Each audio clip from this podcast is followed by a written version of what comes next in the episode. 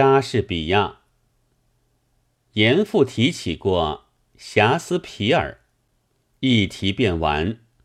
梁启超说过莎士比亚，也不见有人注意。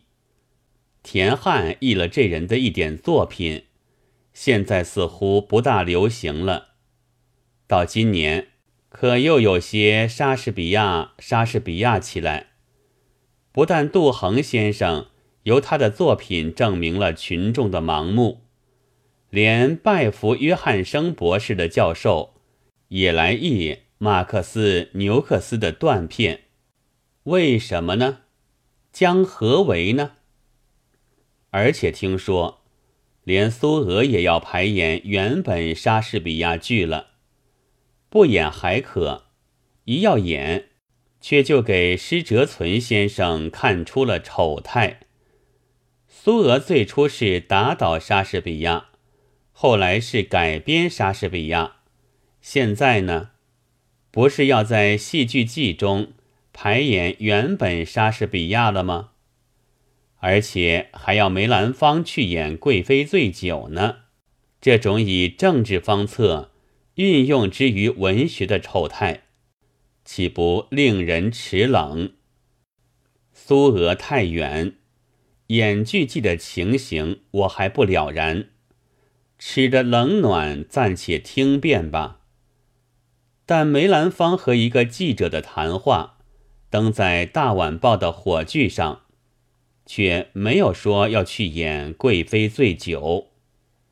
施先生自己说：“我自有生以来三十年。”除幼稚无知的时代以外，自信思想及言行都是一贯的。这当然非常之好，不过他所言的别人的行却未必一致，或者是偶然也会不一致的。如贵妃醉酒，便是目前的好例。其实梅兰芳还没有动身。施哲存先生却已经指定他要在无产阶级面前赤膊洗澡。这么一来，他们岂但逐渐沾染了资产阶级的余毒而已呢，也要沾染中国的国粹了。他们的文学青年将来要描写宫殿的时候，会在《文选》与《庄子》里寻词汇，也未可料的。但是做贵妃醉酒，固然使施先生齿冷；不做一下来凑去，也使预言家倒霉。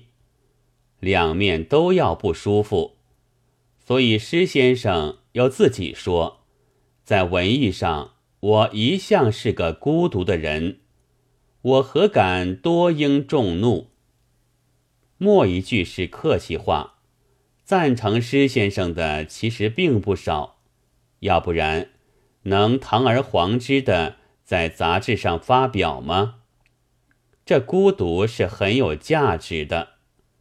九月二十日。